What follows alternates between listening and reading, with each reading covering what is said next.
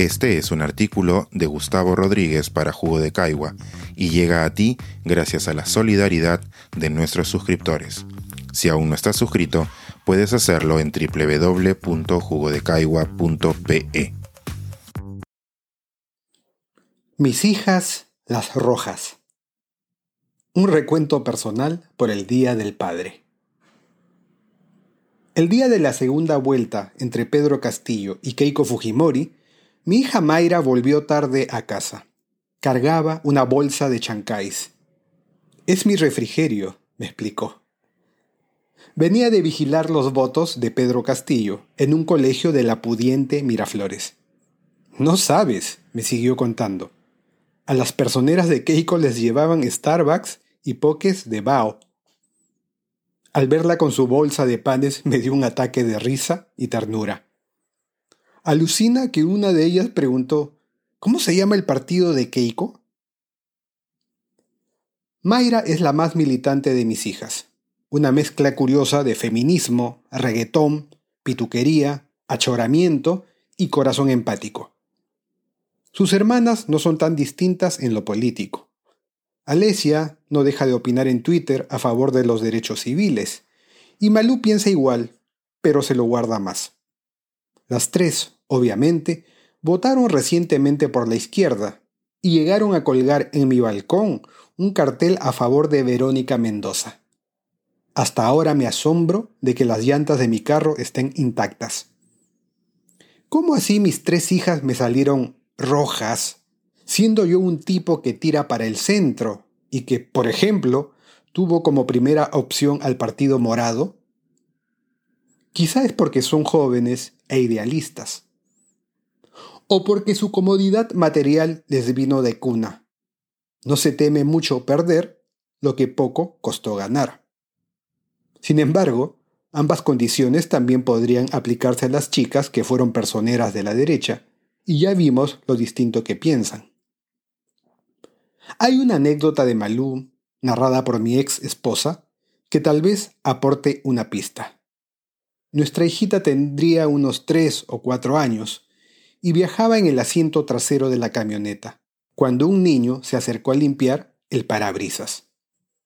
Mami, preguntó, ¿por qué las personas negritas, menos mi papá, son pobres? No sé qué le respondió su madre. Solo sé que hay personas que cursan maestrías en ciencias sociales para responder las implicancias económicas y raciales de su pregunta. Siempre intuí en mis hijas una curiosidad innata por las desigualdades, aunque es posible que yo mismo las haya alentado con mis relatos de infancia en un entorno precario y, sobre todo, con algunas acciones.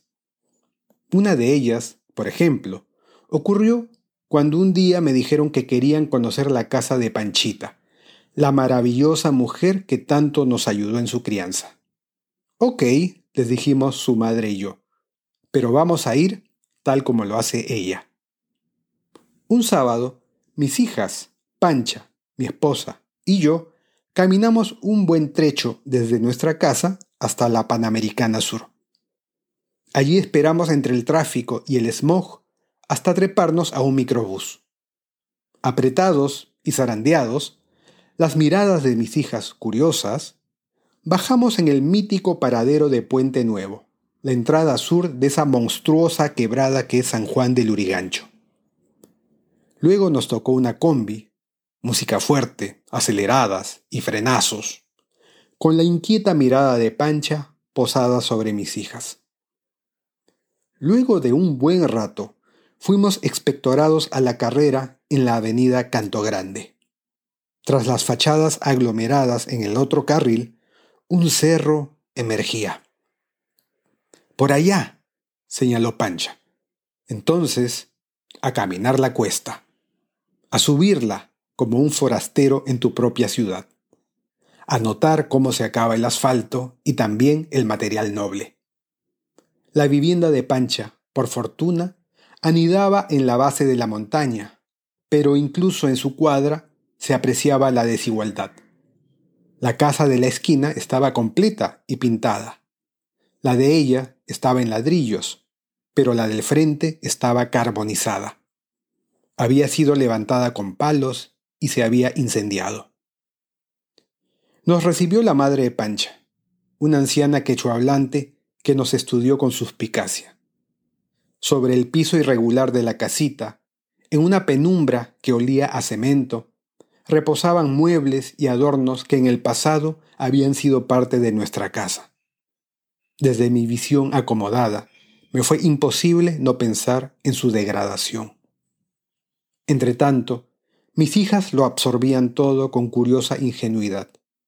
Y cuando un rato después descendimos a la planicie para almorzar todos en una pollería, me pregunté si ellas no sentirían lo que yo, que lo nuestro era mero turismo, el paquete vivencial de ser pobre por un día. Obviamente, quiero pensar que no. Quiero imaginar que para ellas aquel fue un sábado memorable, con implicancias de las que no fueron conscientes en su momento, y al que, por añadidura, le siguieron días, meses y años de una ética de trabajo impulsada por su madre y quien escribe. Ambos les hacíamos saber con constancia que sus derechos básicos estaban garantizados con un nivel de calidad muy por encima del de su generación. Pero si querían gollerías que excedían su presupuesto, tendrían que ver cómo compensaban los extras. A estas alturas, Malú ya tiene una idea de cómo responder a esa pregunta que hizo desde su asiento de niña. También sus hermanas. Saben que la desigualdad estructural y endémica de una sociedad no se soluciona ofreciendo dádivas o renunciando a sus bienes, como repiten esos listillos que les dicen, si eres tan zurda, ¿por qué no les regalas a los pobres tu casa? Sino con reformas públicas que garanticen el acceso a servicios y oportunidades. Pero de nada serviría esta certeza intelectual si antes no hubieran hecho el ejercicio de imaginarse viviendo en la precariedad. Si un día la muerte me da la oportunidad de enfrentarla consciente, quizá este sea mi balance. Si algo bueno dejé en este mundo, fueron tres muchachas que comieron chancáis al día siguiente de las recientes elecciones. Este es un artículo de Gustavo Rodríguez para Jugo de Caigua y llega a ti gracias a la solidaridad de nuestros suscriptores. Si aún no estás suscrito, puedes hacerlo en www.jugodecaigua.pe.